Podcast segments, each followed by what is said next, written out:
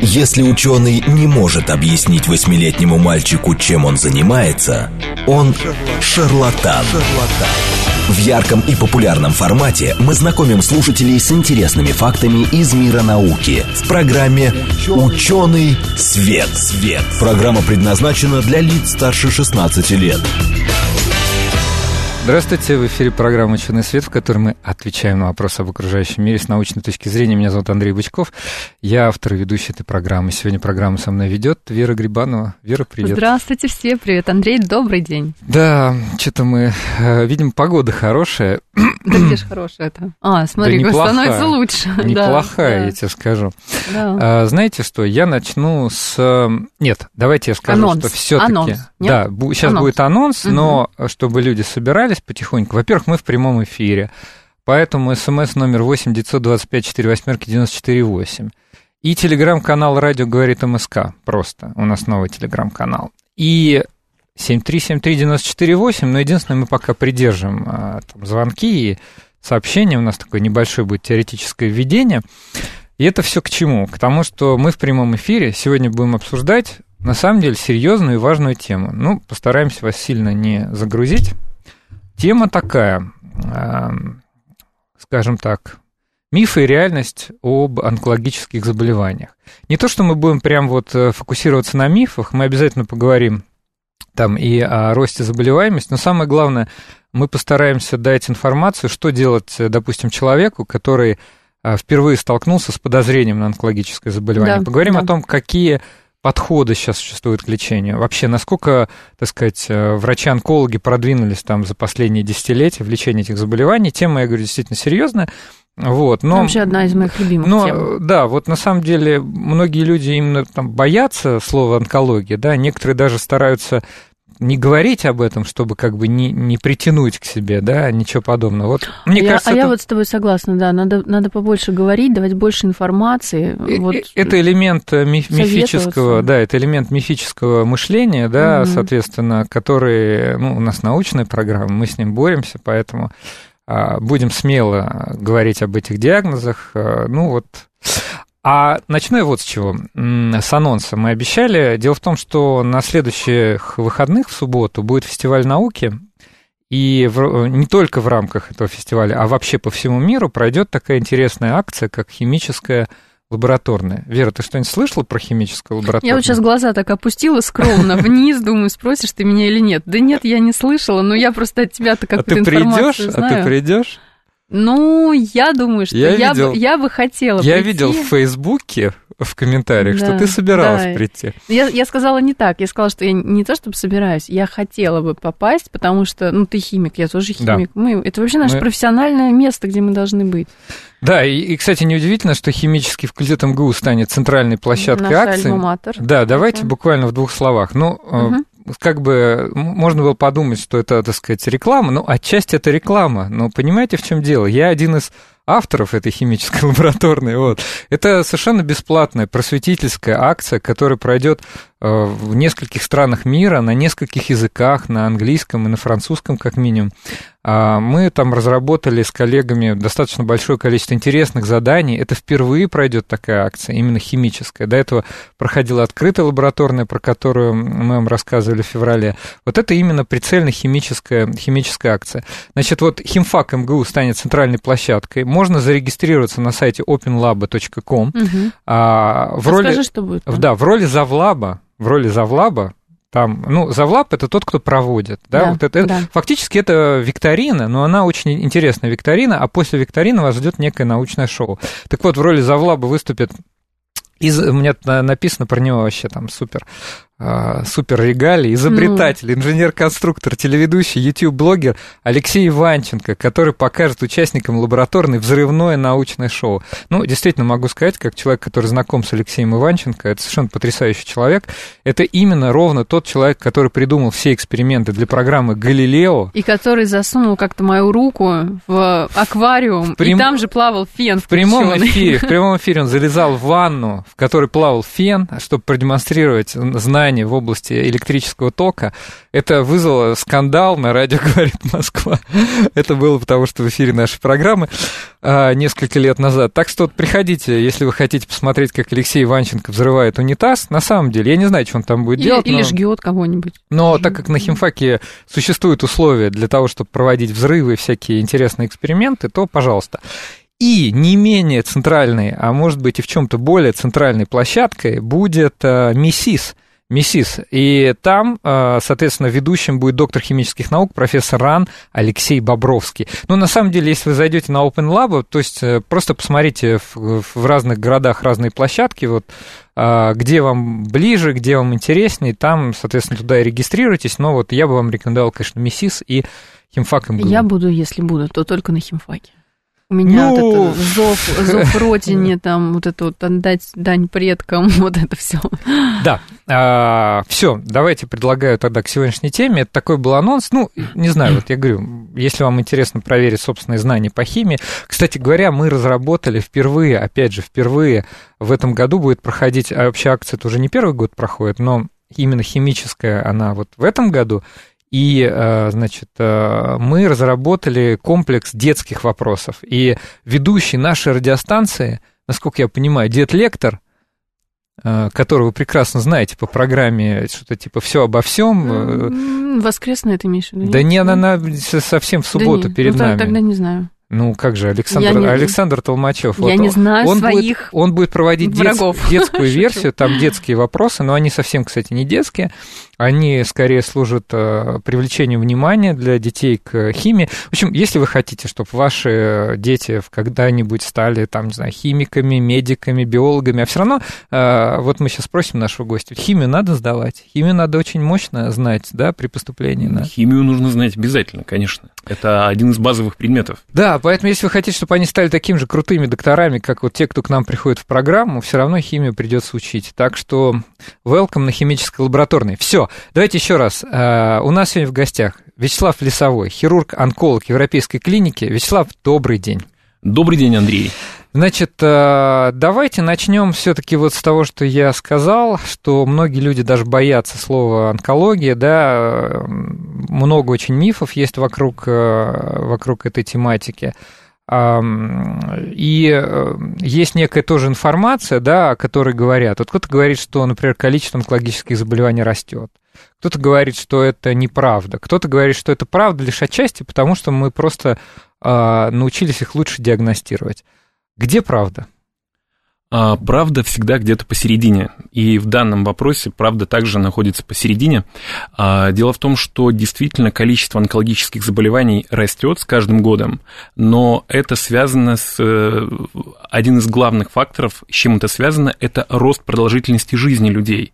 А, поскольку онкология – это заболевание, ассоциированное более с э, возрастным с возрастными пациентами, у пожилых людей чаще встречаются онкологические заболевания. Соответственно, э, рост продолжительности жизни связан с увеличением э, онкологических заболеваний. Хорошо. Ну, вернее так, правильно ли мы понимаем, что просто с возрастом увеличиваются риски появления онкологических заболеваний. Да, так совершенно верно. Да, так а, кстати, есть. с чем, с чем это связано? Вот мы об этом уже говорили, ну так не бесполезно будет напомнить. А, связано с тем, что с возрастом а, накапливается мутационная нагрузка, а, с возрастом хуже работают системы репарации генов, репарации ДНК, ДНК хуже восстанавливается и хуже работает иммунная система, и все это в комплексе, плюс накопление факторов риска в течение жизни, все это в комплексе приводит к росту риска заболеть раком. Андрей, я бы еще на шаг назад отошла бы. Давай. Вот вообще как можно своими словами сказать, что такое рак? Вот что это за, не знаю, заболевание? А... Мы все говорим там опухоль, онкология, злокачественная опухоль. Это каскад событий, в результате которых а, нормальная, обыкновенная клетка здорового человека а, превращается в злокачественную клетку путем потери контроля над собственным размножением. Угу, Она начинает угу. постоянно делиться. Угу. В итоге опухолевая масса достигает какого-то критического предела, что в итоге э, проявляется в заболевании. То есть опухоль это какая-то, как это правильно да, сказать, ткань, да? Да. Где, э, которая состоит из большего количества клеток, которым уже есть... Да, э, которые постоянно мутации. делятся, постоянно, да, непрерывно делятся. Я так понимаю, еще проблема дать такое общее определение заключается в том, что разновидностей онкологических много, заболеваний да. больше ста правильно? Их около 200, Их совершенно теперь верно. же около 200. Вот, и они там такие бывают э, необычные, да, а, например, ну, понятно, что заболевания каких-то внутренних органов, да, онкологические, заболевания, например, крови, все-таки, ну, это по-разному, э, да, ну, вот хотя Я бы даже согласна, на, на да. таком бытовом уровне. Да. Знаете, я на самом деле хочу сказать спасибо Марии Кондратовой, автору книжки «Кривое зеркало». Она недавно вот вышла в издательстве «Альпина нон-фикшн», она как раз посвящена онкологическим заболеваниям. И у нее там Э, приводится рейтинг э, мифов, об, э, мифов о раке, мифов об онкологических заболеваниях. И я вот просто подсмотрел у нее эти мифы. Она, как исследователь, наверное, много это собирала, я вот взял, просто скопировал. Ну, Очень интересно. Говорю, да, но действительно меня впечатлило. Я не все из головы мог бы достать. И я предлагаю их вкраплять в в наш ну, разговор. Уже, что да, там. а слушатели, слушателям предлагаю, напоминаю, что мы в прямом эфире говорим о мифах там вокруг онкологических заболеваний. Вы тоже, если вам что-то интересно, вы спрашиваете. Вот я начну с такого. А мы только что сказали, да, дали какое-то определение. Вот э, раковый диагноз – это смертельный приговор. Лечи, не лечи, результат один. Так ли это? А, конечно же, это не так. А, дело в том, что существует четыре стадии злокачественного заболевания. И первое, на первой стадии практически всегда любой вид рака излечим полностью – большая часть пациентов выздоравливают навсегда. А далее от первой большая четвертой часть. стадии большая, большая часть. часть. Точно Есть так же. Какой-то процент, ну, конкретно. А, Здесь, наверное. Или это от вида это зависит? Очень сложно, а, но а, пятилетняя выживаемость на первой и второй стадиях посчитали, более 50% имеют пятилетнюю выживаемость на первой и второй стадии. Понятно. Это ранние стадии, первая угу. и вторая. Определяются они размером опухоли. Очень маленькая опухоль – это первая стадия. Если опухоль чуть больше, это уже вторая стадия. А, конечно, а, в связи с тем, что очень много разных видов рака и практически каждый орган э, а, и каждая ткань человека имеет э, характерные для себя особенности, опухоль, развивающаяся из каждой отдельной ткани. Классификация очень сложная, но четыре стадии – это вот такой базис. При третьей стадии, как правило, поражаются лимфоузлы, близлежащие к опухоли, а четвертая стадия – это появление отдаленных метастазов. А, в За... других органах и в тканях. В других органах и тканях, да, а, отдаленных от первичной опухоли. Так вот, на четвертой стадии действительно можно говорить о том, что болезнь неизлечима, но нельзя говорить о том, что нельзя лечить. А, можно существенно при некоторых видах рака на годы продлить жизнь этих пациентов. Например, даже на четвертой стадии. Даже на четвертой стадии. Я говорю сейчас о четвертой стадии. Например, при раке яичников, при раке молочной железы, они э, пациенты длительно получают терапию и имеют хорошее качество жизни, а ведут активную социальную жизнь, работают. А, если говорить о первой, о второй стадиях, э, большая часть людей выздоравливает, поэтому очень важно э, это нужно знать каждому, и очень важно при подозрении на злокачественную опухоль не прятаться от всех, от вся, не бояться врачей, а идти а, дорожить временем, э, заниматься диагностикой и лечением. Я думаю, все слышали о том, что при э, онкологических заболеваниях время очень ценно. И чем раньше, соответственно, будет проведена диагностика, тем лучше. Я хочу уточнить. Вот мы оперируем словами какими-то метастазы. Вот что это вот такое по сути? А, это клетки. Э, дело в том, что злокачественные, в злокачественной опухоли Э, клетки очень плохо связаны друг с другом, это такая особенность. А, клетки отрываются от дочерней, от первичной опухоли, и по сосудам, стокам крови а, попадают в другие органы и ткани, оседают в печени, оседают в легких, там дальше начинают развиваться, и а, получаются дочерние опухоли метастатические. Угу.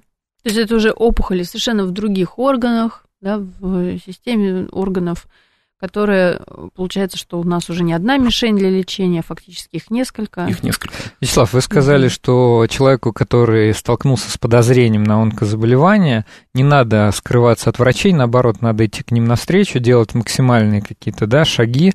А вот как быть все-таки человеку, чтобы не потерять время, не потерять возможности, а, может быть, э, ну, в общем, какой-то алгоритм, может быть, дать нашим слушателям а, ну, для такого случая? А, довольно обширный общий вопрос такой, поэтому я дам несколько таких а, советов, которые касаются неких общих симптомов, которые могут быть характерны для раннего развития злокачественных опухолей. Ага. А, Не-не, а я вот имею в виду, если, допустим, человек уже столкнулся с подозрением, да, ему это диагностировали, а вот как ему дальше быть, чтобы вот не потерять время, вот как э, вот в этом смысле? Мы с вами еще обсудим. Отлично, да, в этом смысле есть два ключевых вопроса. Это э, уточнение распространенности процесса и биопсия. А, обязательно угу, сделать угу. биопсию для того, чтобы выявить э, конкретный вид злокачественной опухоли, а, либо подтвердить, либо опровергнуть диагноз, потому что э, опухоли могут быть доброкачественными. Угу. Опухоли, онкодиагноз может не подтвердиться в конце концов. Одной, одной биопсии достаточно? Я имею в виду правило, единоразовый. Как и... правило, да. Как правило, mm. достаточно. Если биопсия выполнена качественно и по всем правилам, то одного раза достаточно. А биопсию не нужно бояться. Это, а, Расскажите, кстати, поподробнее. Биопсия – это, Что это взятие как? участка ткани, если поверхностная опухоль, а, взятие образца с помощью, это может быть скальпеля, либо соскоп, если это опухоль кожи, либо э, специальной иглой взятие столбика ткани, э, при пункции это все делается с обезболиванием, это все не больно, это все не страшно абсолютно. Э, эта процедура занимает 5, 10, 15 минут. Угу. А, в итоге а, врач получает столбик ткани, столбик опухолевой ткани, отправляет морфологу на исследование под микроскопом, морфолог угу. его изучает. Морфолог это специалист, который что он делает? Он а, может различить э, здоровую ткань от больной, посмотрев на нее под микроскопом. Ага, а, ага. И он э, очень хорошо разбирается в разных видах опухолей, как они выглядят а, под микроскопом, и он в конечном итоге ставит окончательный диагноз. То есть, интересно. условно, у нас в диагностике, вот как я сейчас поняла, у нас, во-первых, вот команда, да, команда. Всегда команда. Пациент да. приходит, у него команда, у него есть лечащий, наблюдающий врач, это может быть узкий специалист, либо, наверное, даже, ну, врач там общей практики, терапевт, ну, я так подозреваю. Потом есть, соответственно, морфолог, а, клиницист или кто-то еще, я не знаю, кто другими анализами занимается. Там же не только биопсию надо сдать, правильно? Еще какие-то могут быть? Это, как правило, э, врач, который осуществляет первичный прием пациентов, это онколог, онколог широкого профиля, да, да, да, да. который может э, в целом отличить э, либо подтвердить подозрение на злокачественную опухоль, либо опровергнуть подозрение. И если подозрение подтверждается, он дальше направляет к хирургу, который берет биопсию.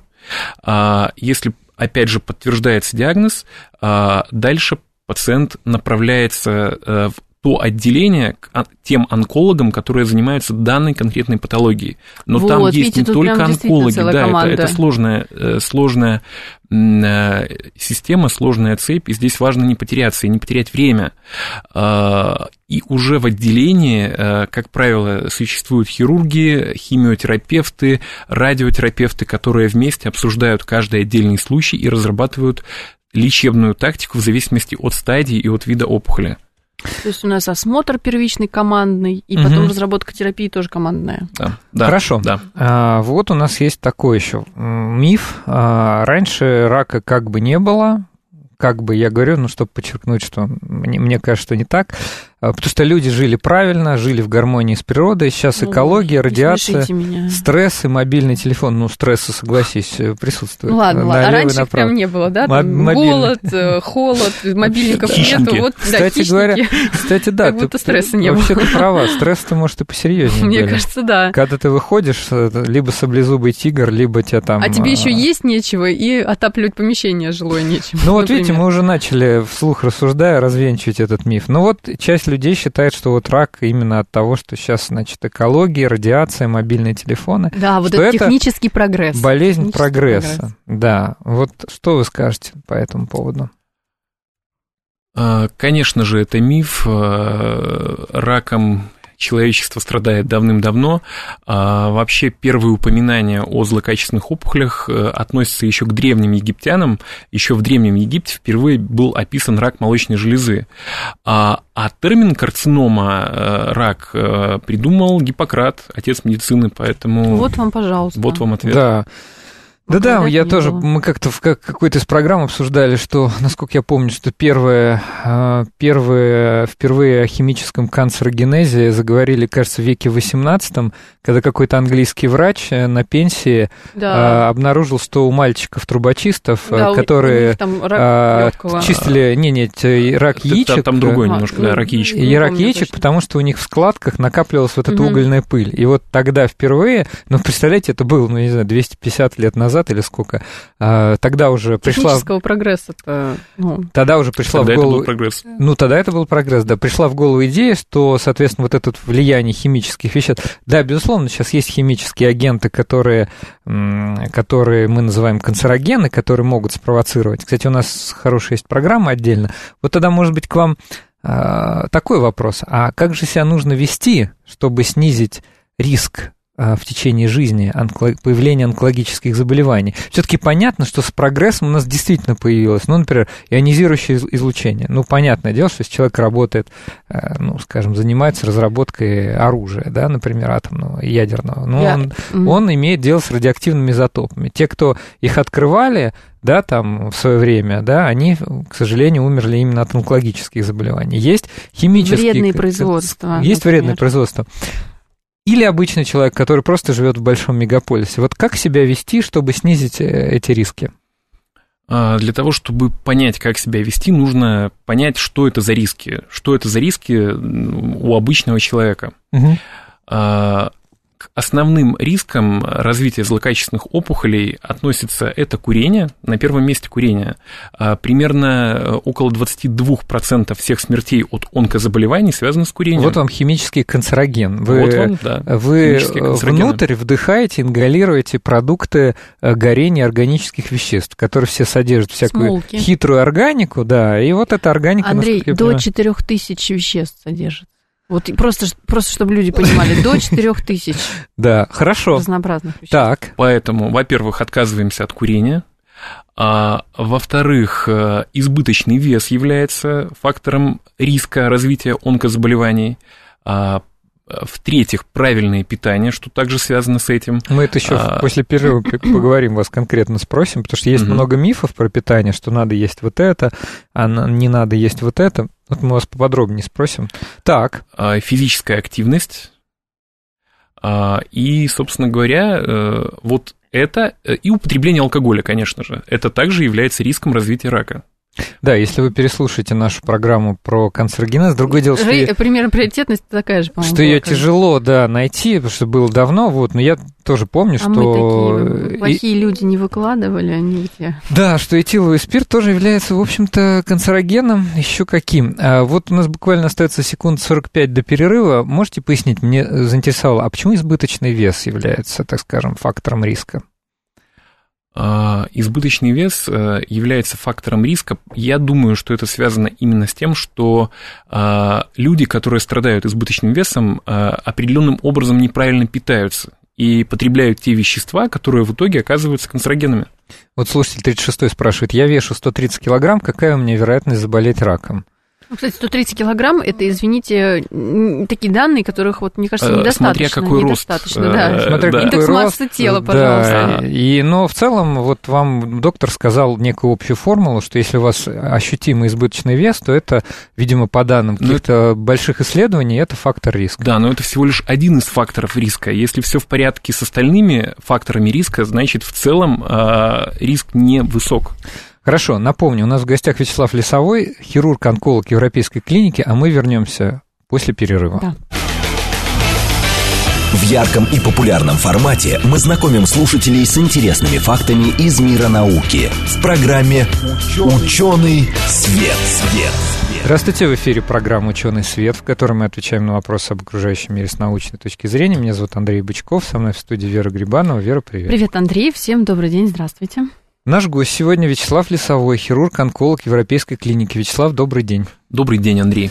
А, мы э, продолжаем говорить о мифах э, э, и самое главное, о не только мифах, а о правде, о научной точке зрения на онкологические заболевания.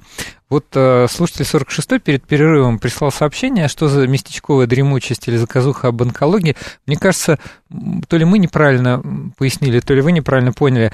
А Мария Кондратова, она как раз сама является исследователем рака, она является ученым, и она собрала в своей книге набор каких-то стереотипов, шаблонов, которые она слышала от людей, которые не в достаточной степени э, в этой теме разбираются. Осведомлены. Осведомлены да, мы, да. наоборот, И хотим вот это наша развеять. задача как раз, э, как раз э, эту степень этой осведомленности да. поднять. В целом мы в каждой из своих программ это пытаемся сделать. Слушатель 34 пишет. Савелий Крамеров вел крайне здоровый образ жизни. Делал все мыслимое и немыслимое, чтобы не заболеть раком. И умер от рака. Есть тут что-то фатальное. Ну, Очень смотря что вы интересный фатальным. вопрос. Да.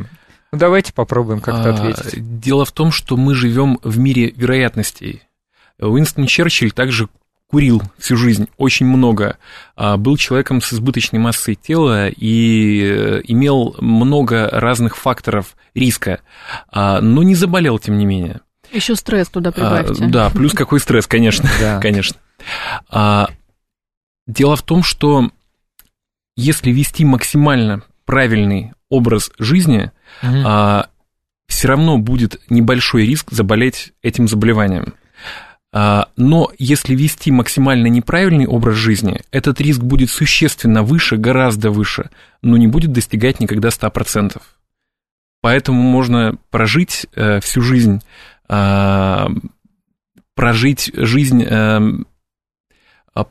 полную факторов риска и так не заболеть. Да, вот это важно это понимать, что именно с онкологическими заболеваниями связано такое понятие, как вероятность. Вероятность. Да, вот это, вот это вероятностная история, потому что вот у нас очередной миф есть. Мы, правда, не поговорили про питание, но Андрей, я бы хотела теме. немножко тебя перебить. Перебей. Вот эта вероятность, может быть, Вячеслав нам пояснит, из чего вообще она складывается?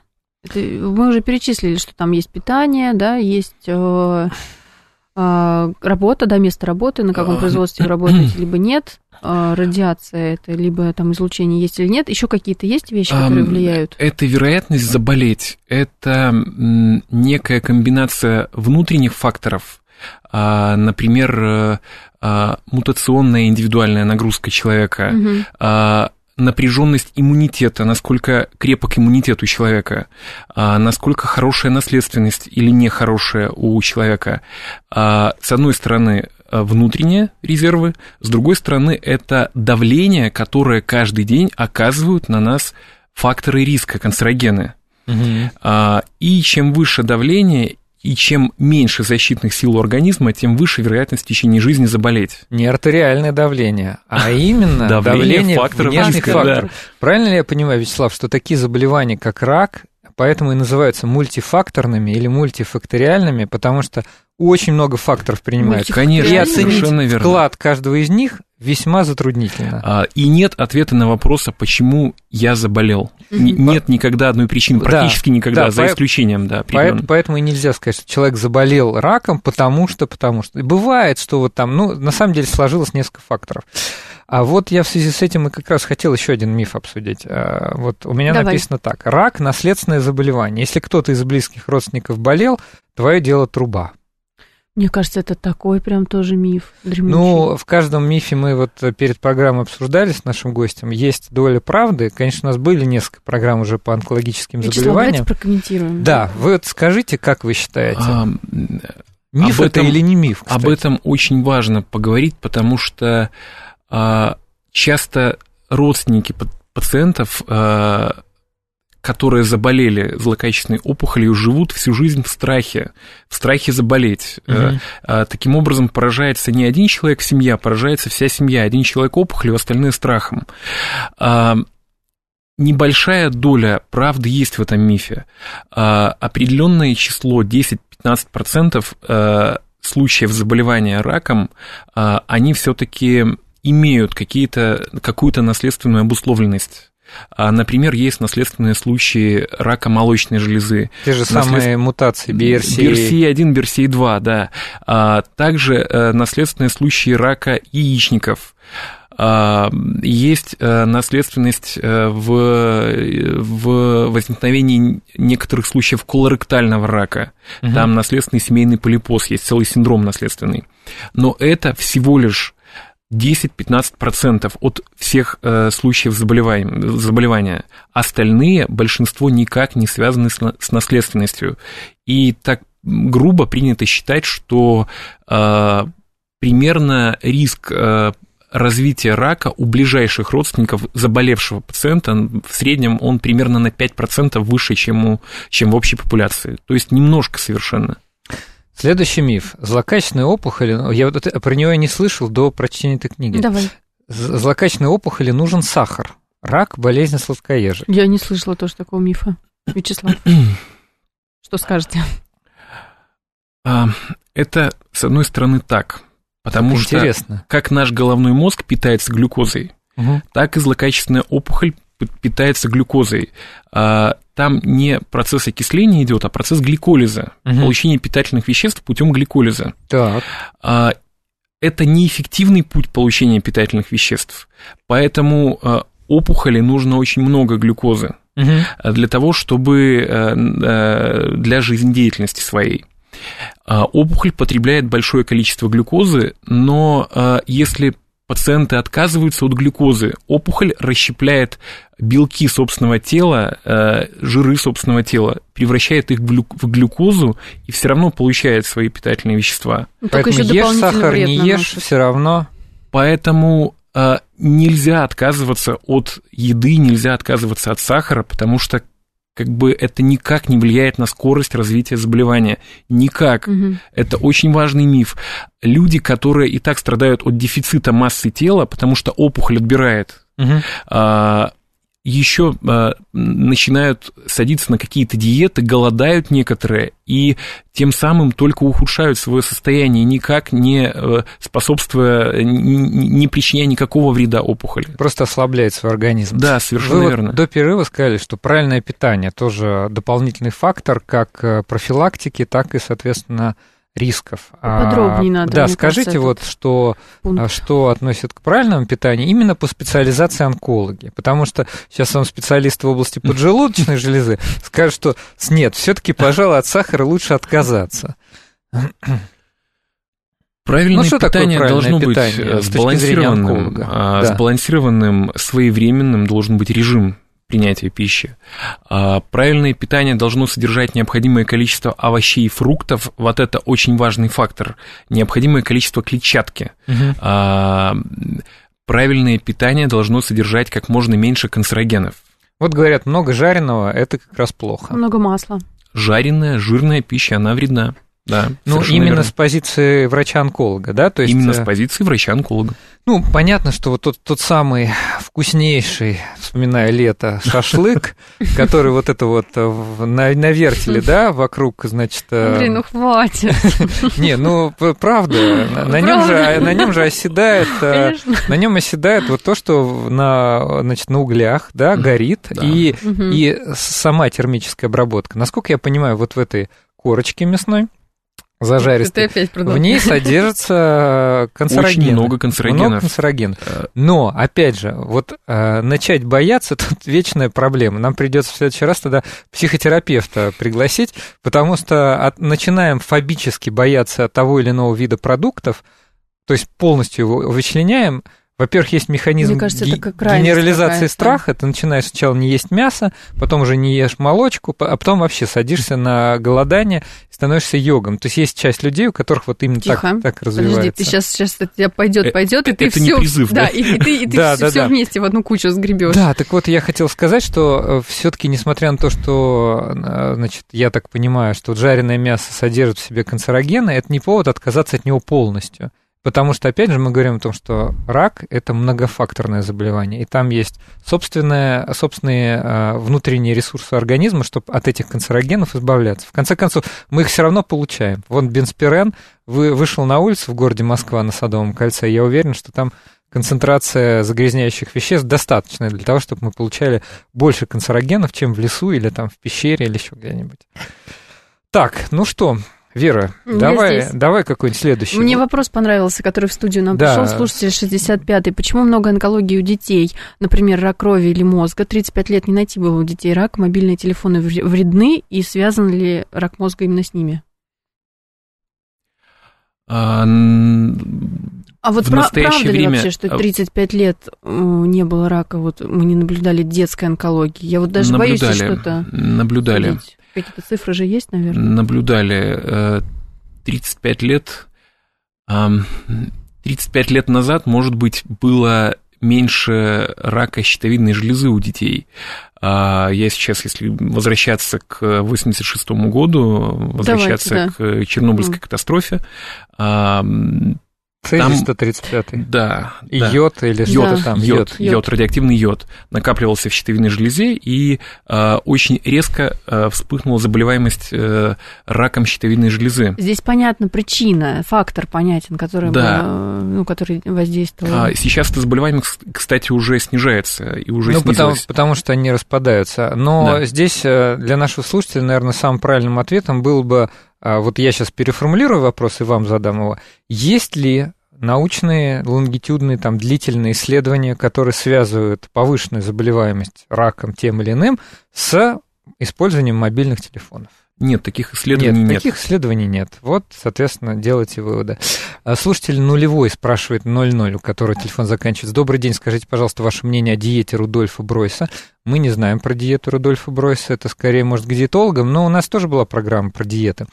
А, Еще один миф, а, это не, не, не понял вопроса, можете Мне вот понравился комментарий, Алекс, Александр Фельдман, 41 номер, это Телеграм, это не мобильные телефоны, а рост качества диагностики. А вот я, наверное, здесь соглашусь, у нас же есть определенный прогресс, значительный, причем в диагностировании, при этом, я так понимаю, разных степеней, разных стадий, да? Если раньше Совершенно мы, например, верно. первую стадию могли не диагностировать никак, а сейчас мы имеем аппаратуру, методы, все что угодно, там различные ну, какие-то, не да знаю, вспомните каскады. 25 лет назад, да.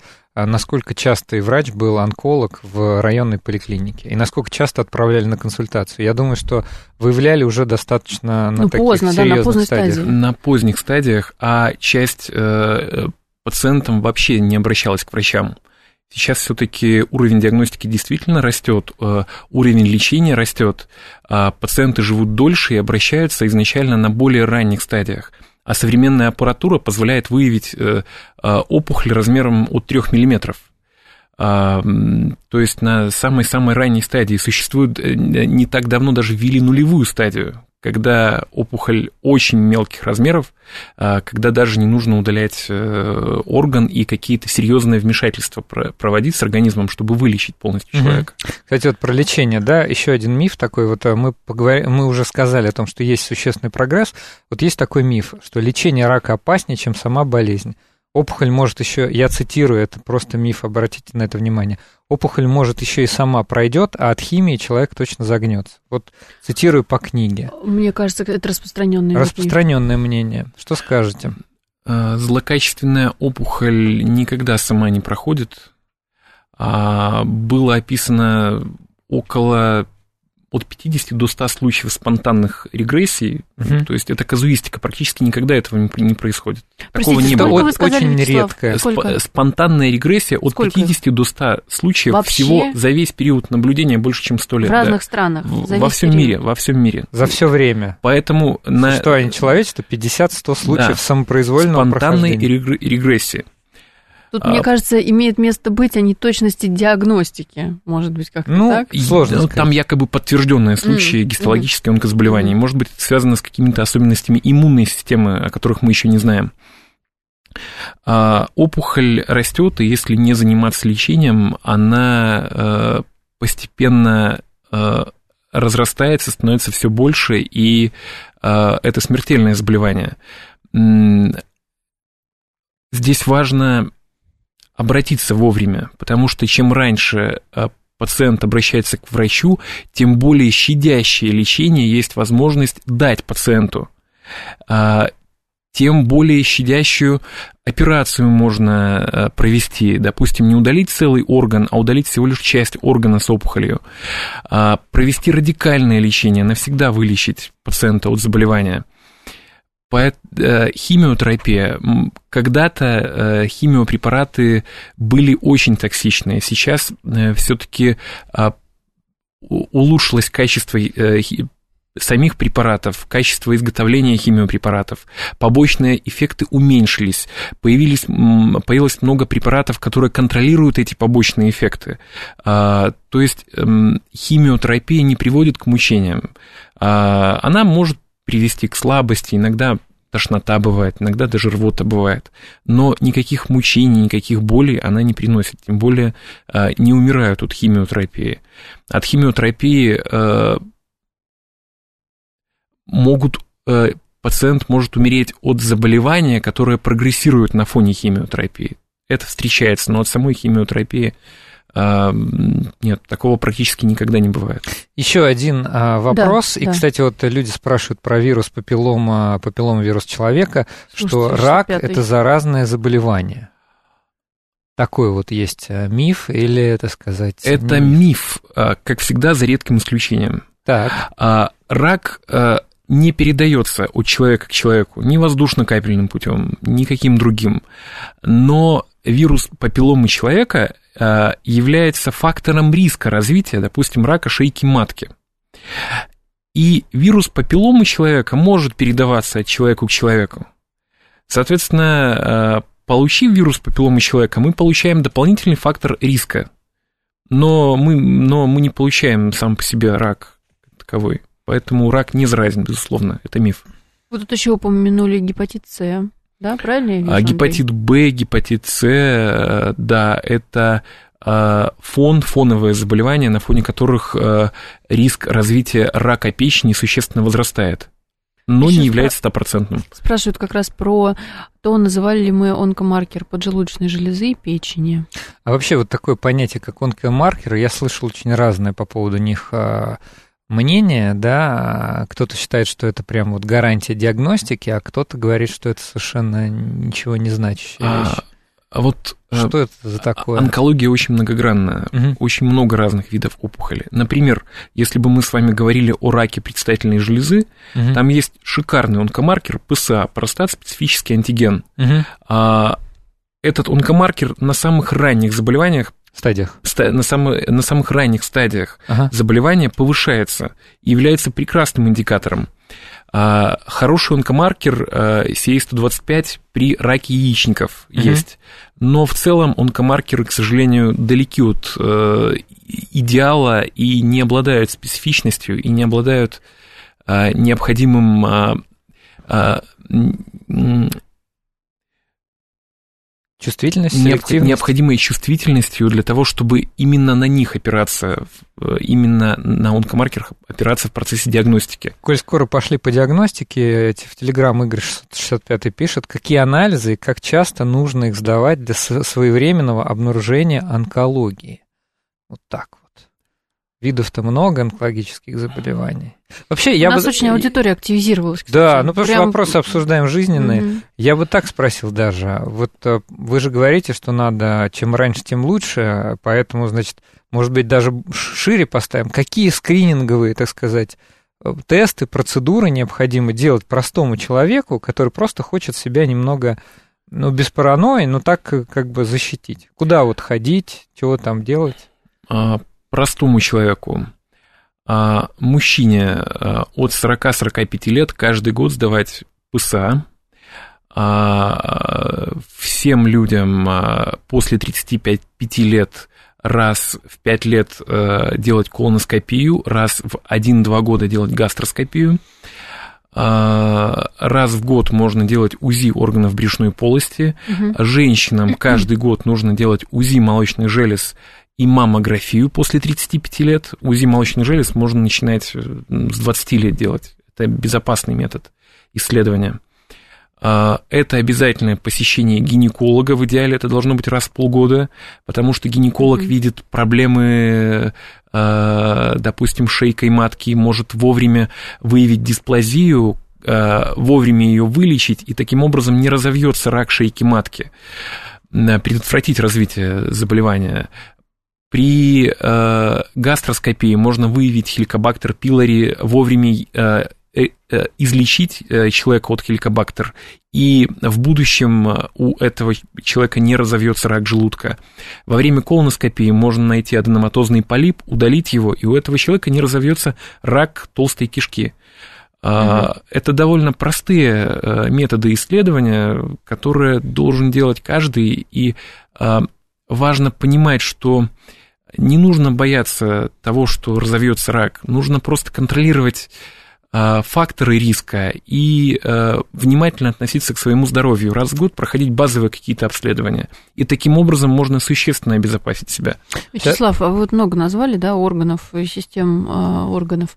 А если говорить про мозг, бывает же рак мозга, да, опухоль, опухоль когда уже на такой довольно, ну, не знаю, ну, средней или поздней стадии обнаружено? Бывает. Развитию опухоли мозга когда развивается опухоль мозга, э, есть некоторые определенные симптомы, например, головная боль. Угу. Головная боль, которая не купируется обычными болеутоляющими. А если появилось, появился этот симптом, либо головокружение э, без причины, казалось бы, нужно идти и делать МРТ головного мозга. МРТ безвредно. Угу. Хорошо. Ну... Кстати, хорошо, что мы добавили, что МРТ не, да, не вредно. МРТ безвредно. Не вредно, абсолютно. Не конечно. содержит никакой лучевой это нагрузки, не... как и УЗИ. УЗИ безвредно. Да, это не рентгеновское исследование. 53-й, э, в принципе, правильно задает вопрос, э, э, вернее, как, интересный комментарий, у меня даже есть что ответить, может, наш гость меня как-то в этом поддержит. Здравия всем, пишет, химия облучения устраняет следствие. А причины? Ну вот мы как раз, кажется, говорили о том, что курение, нездоровый образ жизни, избыточный вес. Этиловый спирт. Что там еще? Этиловый спирт. Отсутствие физической отсутствие нагрузки. физической нагрузки. Вот это и есть причина. Ну, не то, что причина, это дополнительные факторы, соответственно, Это риска. факторы давления, э, которые способствуют процессу канцерогенеза. Развитие, э, процессу развития из нормальной клетки, развития опухолевой клетки, процесс превращения из нормальной в опухолевую. Хорошо. Александр а... Фельдман задает вопрос. Мы перечислили, видимо, много всего, кроме а, рак крови и лейкоз. Здесь а, какие нам анализы помогут как-то это, не знаю, предотвратить или увидеть на ранних стадиях, или еще когда нет рака?